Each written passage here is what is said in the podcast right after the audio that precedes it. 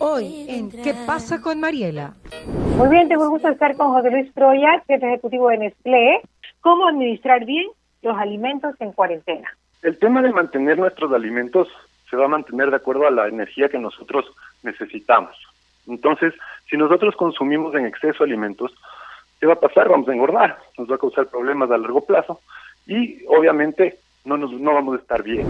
Con el auspicio de Municipio de Quito, Interagua, Nature's Garden, Banco del Pacífico, Puerto Limpio, Calipto, McCormick, Mave, Crear, Beris, Nivea, Municipio de Guayaquil y Cruz Roja Ecuatoriana.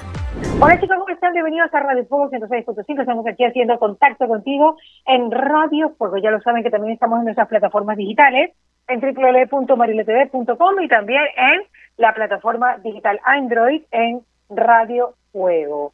Muy bien, tengo el gusto de estar con José Luis Troya, jefe ejecutivo de Nestlé.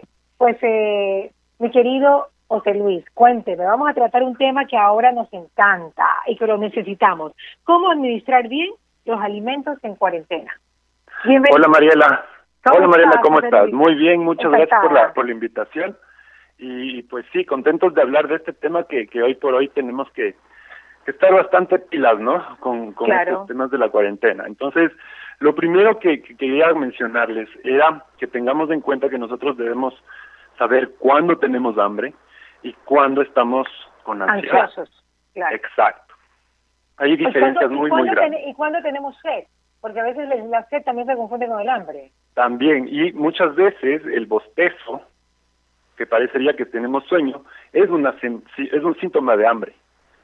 Entonces tenemos que estar todo el tiempo pendientes de cómo nos sentimos nosotros. ¿Sí? sabía José Luis? Sí, imagínate que puede ser. O sea, a mí me pasa muy, muy seguido. No es que tengo sueños, sino que tengo mucha hambre. Pero comienzo a flaco. Yo soy flaquito, yo soy flaco y alto. Entonces, no. Okay, okay, okay, ok, entonces es importante determinar qué es lo que estamos sintiendo para, para no comer demasiado. No solamente por no desperdiciar, sino también me imagino que por no sentirnos mal en el tema del, del encierro, ¿no? Exactamente, porque todo el tema del encierro nos puede dar esta, esta cantidad de ganas de comer y no nos va a dar ganas de comer cosas saludables, sino vamos a preferir irnos por cosas muy dulces o cosas muy fritas o etcétera. Entonces, lo que tenemos que, que nosotros establecer es una estrategia. Y la primera forma de establecer una estrategia es colocarnos horarios para comer. Nosotros tenemos que saber que vamos a comer cinco veces al día con un buen desayuno, una media mañana que puede ser una manzana, un plátano, un pedazo de fruta, una ensalada. En el almuerzo vamos a comer nuestro almuerzo, sin olvidarnos todos nuestros seis, eh, los, los seis grupos alimenticios, que son frutas, verduras, proteínas, carbohidratos, grasas y eh, lácteos. Y los carbohidratos, obviamente. Después del almuerzo balanceado, vamos a tener nuestra media tarde, que puede ser una buena ocasión para darnos un gusto, por ejemplo. Claro. Vamos a hacernos un postrecito.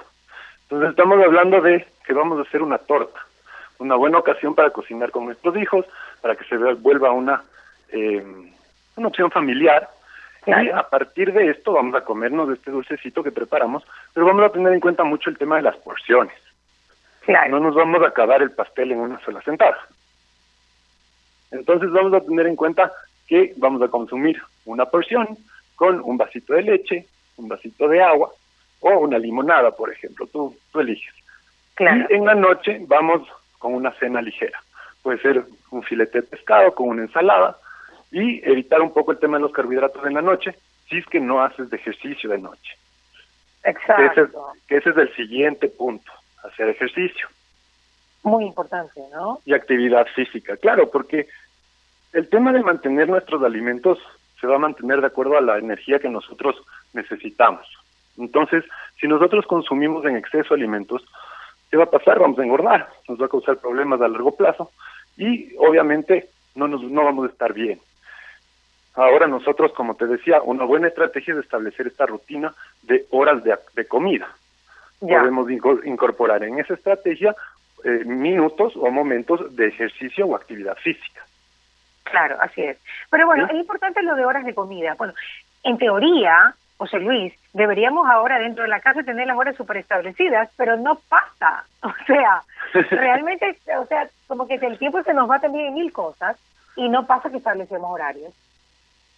Lo que, lo que te recomiendo en este caso es involucremos a toda la familia. Involucremos a que se vuelva una actividad familiar. Entonces, quizás tus hijas te van a decir, mami, no te olvides que a las 12, tenemos, a las once y media tenemos que comer nuestro pedacito de fruta. Entonces, con la ayuda de tus hijos, puedes hacer que sea una actividad familiar el hecho de tener este calendario de comidas, este horario de comidas. Puede funcionar, pero todo depende de cuántas ganas le pongas también. Claro, cuántas ganas le pongas, cuánto cuánto interés le pongas en el asunto. Yo creo que las cosas hay que trabajarlas, ¿no? Y hay que hay que hay que hacerlo de una forma pues eh, consciente, ¿no? Entonces eh, es importante que, sepamos cuáles son los mayores problemas que tú crees que pueden haber ahora, aparte de hacer ejercicio y de no establecer horarios. Eh, bueno, aparte, aparte del tema ya personal, puede haber mucho desperdicio de comida en esta época. Y, eso es algo que, no nos podemos permitir. Porque mientras a alguna gente le falta, nosotros no podemos desperdiciar. Entonces, es intentar hacer que nuestra comida nos dure el tiempo que más pueda. ¿Pero por qué mucho diferencia de comida, José Luis? Porque, por ejemplo, o se cocina en exceso y no se come todo. Y claro, no, no congelas, no sabes cómo congelar, congelar y no sabes cómo guardar, por ejemplo, para que te dure para otro momento de consumo esa misma comida. Clal Entonces, y a veces a la gente no le gusta la comida guardada, le gusta la comida del día. Claro, También. pero ahí es, por ejemplo, aprender a cocinar con las porciones correctas. Exacto, el tercer día lo terminan votando y ahí es el desperdicio. Exacto. Y eso ahorita en este momento es muy, muy, muy preocupante que pasen en, casa, ¿no? Otra de las cosas es, por ejemplo, usar todos los, los desperdicios que, que puedan salir orgánicos y puedes hacer compost, eh, puedes abonar tus plantas, ah, pues, incluso con los, los rabitos de las verduras que te quedan cuando las pelas, puedes hacer un rico caldo de verduras. Ya.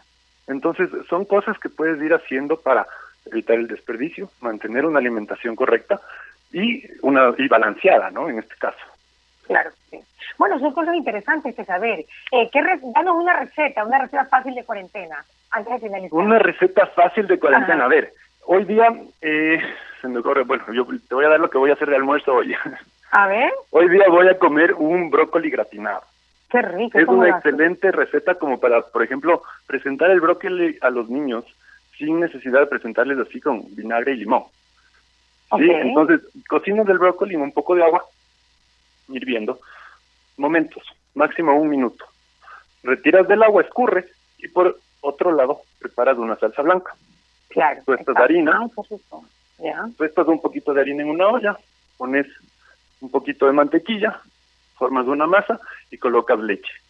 Formas tu salsa blanca, salsa de chamel, sazonas y le pones encima del brócoli. Encima de la salsa colocas un poco de queso y gratinas en el horno durante unos 5 a 10 minutos. y eso voy a combinar con un filete de picudo que tengo comprado hoy. Y bueno, y ahí tienes los minerales, pues, obviamente. Claro, ahí tengo... las vitaminas. Sí, tengo mis vitaminas y mis minerales que vienen de, obviamente, este caso del brócoli. Y de postre me voy a comer una papaya. Qué rico. Y la proteína, pues, ¿no? La proteína, que ya la nombramos, claro. Está completo ahí. Claro. Estoy completo ahí. Obviamente he tomado agua todo el día. Hidratación está bien. Y eh, hice ejercicio hoy de mañana también. Mm. Yo también estoy aquí con mi termo. No lo dejo para nada. Porque yo creo que tener termo es más importante porque vas viendo cuánto tomas de agua.